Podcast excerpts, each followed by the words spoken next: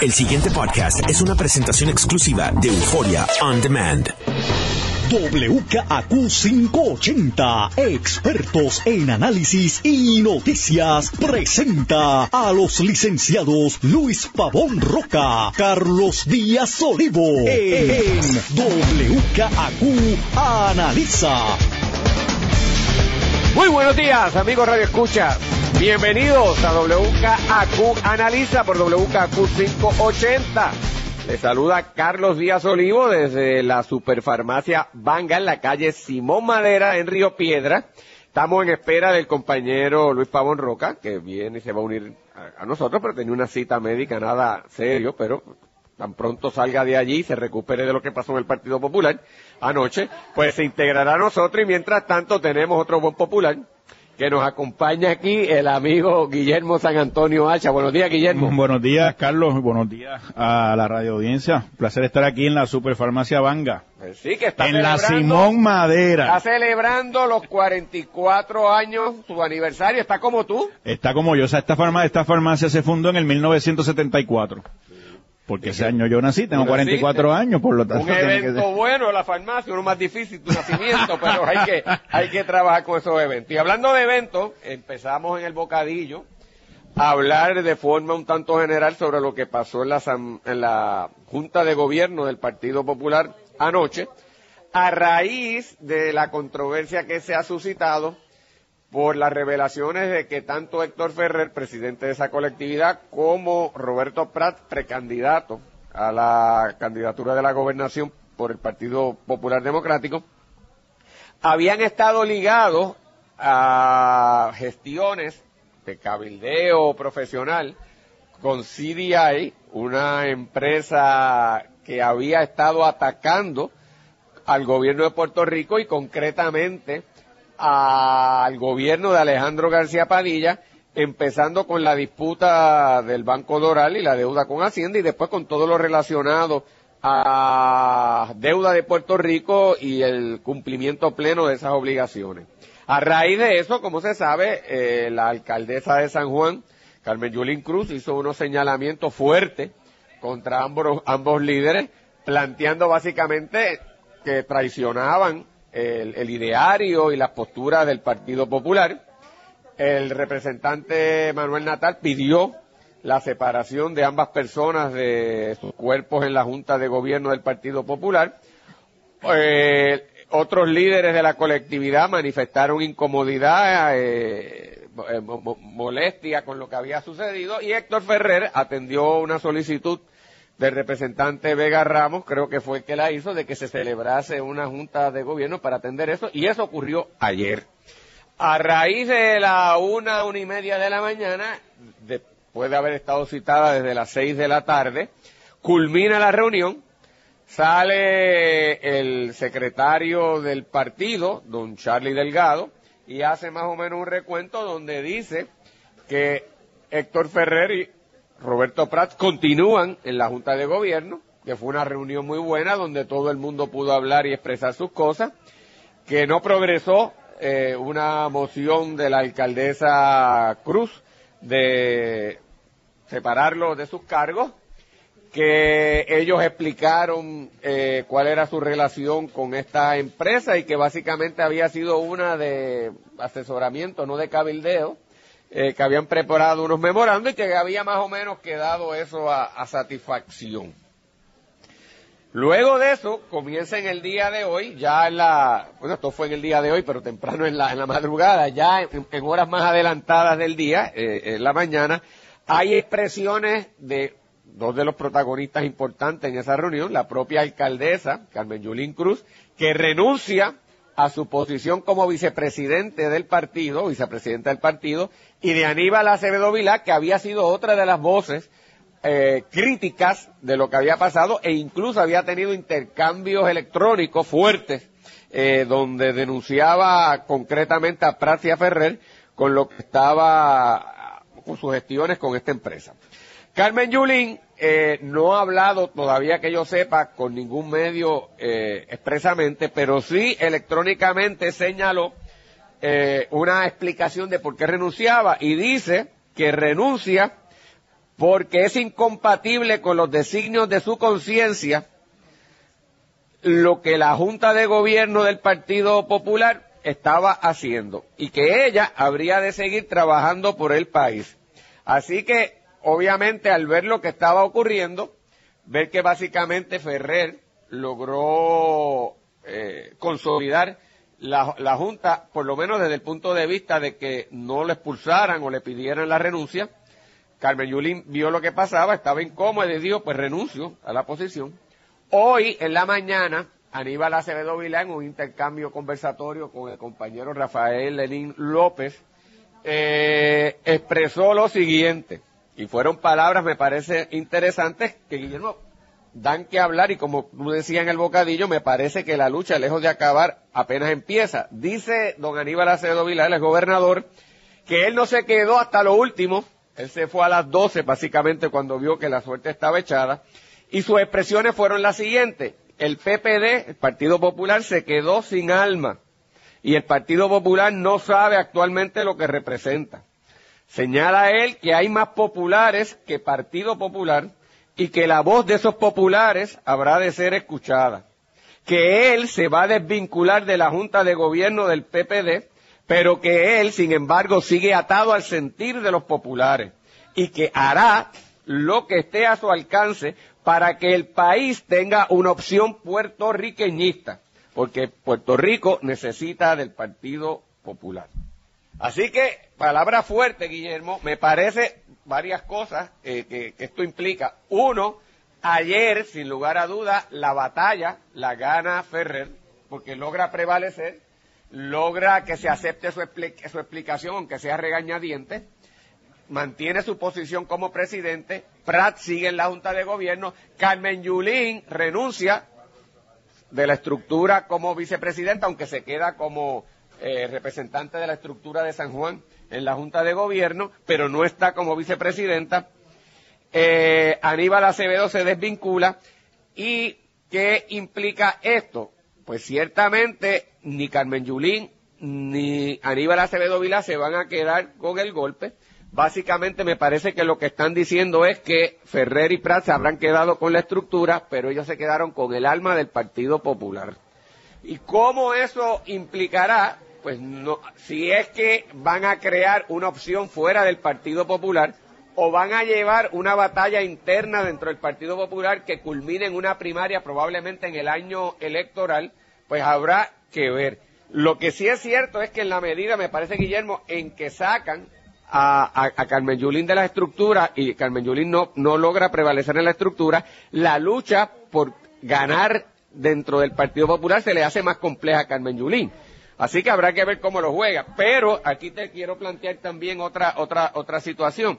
Carmen Yulín se está presentando como la conciencia y el alma del Partido Popular y la que está peleando por unos principios que el Partido Popular ha, según ella, abandonado.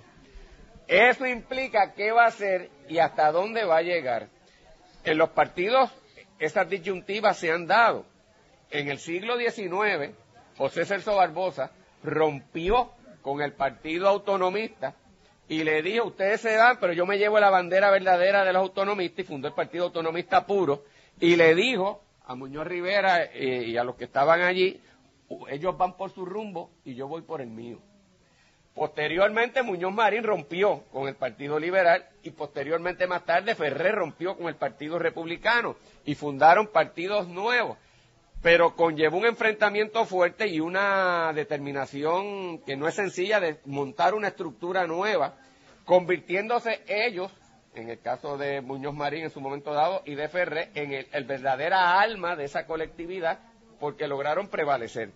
Habrá que ver si Carmen Yulín lo logra hacer. Yo te voy a dejar a ti ahora. No me parece que sea ese el caso, porque gente que estaría inconforme y hasta molesta con lo que ha pasado con Ferrer y con lo que ha pasado con Prats dentro del Partido Popular, al ver que Carmen Yulín estaba consolidando y tratando de aprovechar esto para ella quedarse con el Partido Popular, prefirieron guardar silencio, ser recatados y no alinearse con ella. Así que no veo suficiente agarre de parte de ella dentro del propio Partido Popular para quedarse con la estructura. Si la batalla que va a hacer es, pues, yo planteé esto y perdí, y allá ellos con su conciencia, o si la batalla de ella va a ser, ah, me fastidiaron, yo te voy a fastidiar.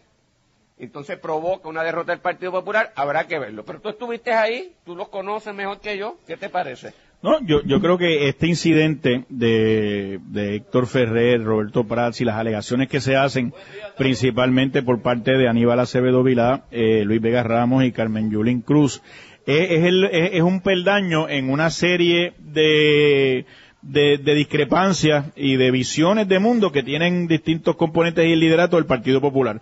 Eh, yo estoy convencido que hay un, dos, dos renglones, dos eh, visiones de mundo que han logrado eh, estar en el Partido Popular Democrático. Hay una visión eh, que el Estado Libre Asociado eh, se debe mirar de una manera autonomista, eh, con un desarrollo compatible con la Unión Permanente. Hay otra visión que el Estado Libre Asociado debe eh, eh, moverse hacia la soberanía y por lo que hemos visto a través de lo, del tiempo, de las discusiones y de los años, se ha tornado en dos grupos que operan paralelamente dentro del Partido Popular.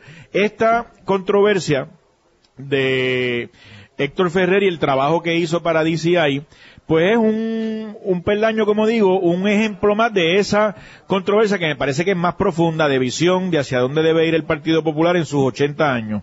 Y a mí me parece saludable que en toda institución haya estos eh, procesos de discusión, de enfrentamiento, de decidir cuál es el rumbo que va a llevar el Partido Popular en sus próximos 80 años, no en los primeros 80 años que ya vivió, sino en los próximos 80 si es que se quiere catapultar el Partido Popular para el futuro en Puerto Rico. Eh, y en esa discusión cae todo esto. Yo creo que anoche en la Junta de Gobierno Héctor Ferrer puede reclamar un triunfo, había estado bajo asedio eh, en las últimas dos semanas eh, básicamente se imposibilitó que hiciera trabajo eh, de fiscalización. Lo único que se le preguntaba era sobre su relación con, con esta empresa DCI. Eh, y, y, las explicaciones que se daban, ¿verdad? De que era un trabajo legal puramente de la Constitución de Puerto Rico, la ley de Puerto Rico, eh, que es una contestación que tampoco debe ser muy satisfactoria, porque nadie debe tener duda que DCI llega a Héctor Ferrer por los accesos que tiene Héctor Ferrer, no es porque tenga una, una expertise particular en derecho constitucional ni en las leyes de quiebra de Puerto Rico. Claro que no, pero él insistía en esa contestación. Y entonces, ayer en la Junta de Gobierno, pues se acordó que se iban a dar las explicaciones de cuál fue el trabajo, cuál fue el contrato, qué es lo que se va a hacer, y, y, allí aparenta estar los miembros de la Junta de Gobierno satisfechos con la explicación de Héctor Ferrer. Yo estoy convencido que los miembros de la Junta de Gobierno en su mayoría no le creen el cuento a Héctor Ferrer.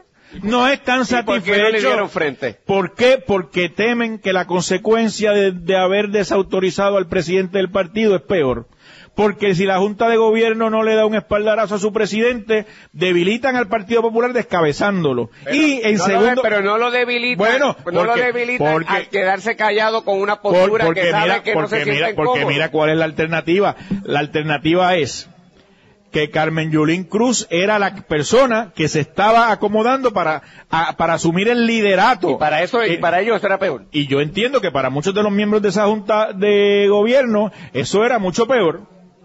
Eso era mucho peor. Y le tienen, le tienen más miedo a un liderato de Carmen Yulín Cruz en el Partido Popular que a la consecuencia de que Héctor Ferrer continuara. Yo estoy claro que eso es así y que el temor que tenían del liderato eh, de Carmen Yulín es mayor a el que Héctor Ferrer continúe en la presidencia. A fin de cuentas, quién va a ser el candidato a la gobernación por el Partido Popular es algo que no se dilucidó ayer. ¿Quién va a ser el candidato del Partido Popular? Se dilucidará en su momento y va a corresponder a los populares en un ejercicio primarista interno que escojan ese candidato. Yo no tengo duda, Carlos, que este proceso ha lacerado la imagen de Héctor Ferrer, la ha lacerado su viabilidad como presidente y como gobernador de Puerto Rico en el futuro. ¿Y la de Prats? Ah, sí, en menor grado a mi modo de ver, yo creo que quien, sí, pero, quien pero ha sufrido, claro, Héctor ambos han sufrido, estoy de acuerdo pero, contigo. Pero ha sí. habido una disputa de, de si es aceptable que alguien metido en cabilderos cuestionables desde el punto de vista de la, de la postura institucional de un partido puede presidir un partido. Claro, en el punto, en el punto que tú haces, y tú lo has traído desde el principio, ¿no? Que tú tienes un cuestionamiento particular sobre una persona que es cabildero, que ha sido cabildero y luego que intenta entrar al servicio público. Pero yo lo veo que, al menos, incluso por las expresiones de Alejandro García Padilla, fíjate que dice que alguien siempre le habló de frente. Y se especula que se refiere, que se refiere a Roberto Prats. Eh, y me parece que ayer era, era, era similar. A quien, de quien había dudas, de quien había cuestionamiento, era del presidente del partido, a quien finalmente se le cuestiona, se le interpela y es el que más tiene que perder, porque es el que más tiene, es el que más ostenta, es el que más representa.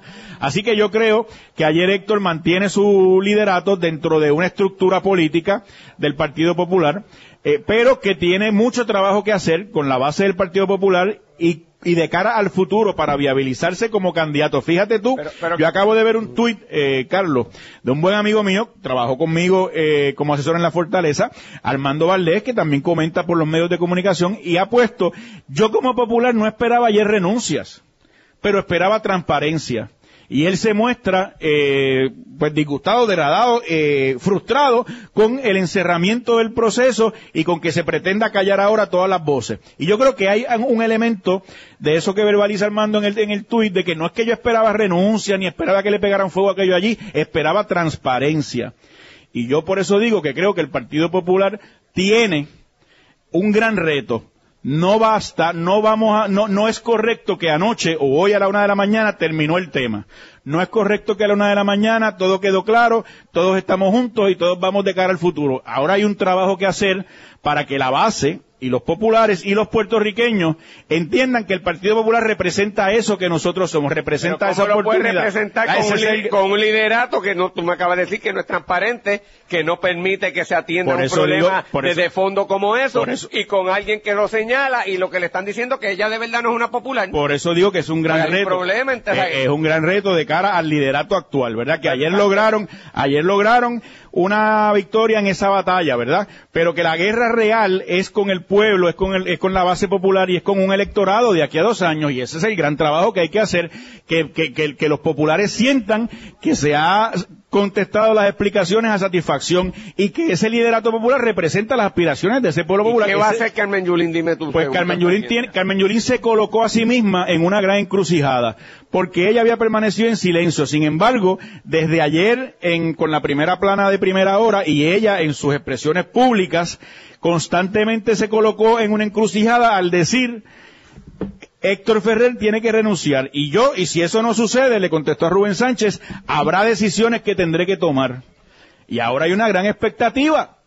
Ahora hay una gran expectativa porque Carmen Yulín se colocó a sí misma en ese imperativo. Algo parecido hizo Eduardo Batia. En sus únicas expresiones dijo, es moralmente inaceptable pero no ha dicho nada. Pero dijo es moralmente inaceptable. Y cuando algo es moralmente inaceptable, ¿qué uno hace, Carlos? Lo acepta. Se va, si no, si, por eso, yo no puedo estar con esa Por eso, si es moralmente inaceptable, yo, pues entonces quiere decir que no es aceptable, porque se reglamentariamente aparenta hacerlo. No encontraron en el reglamento disposiciones que hayan violado.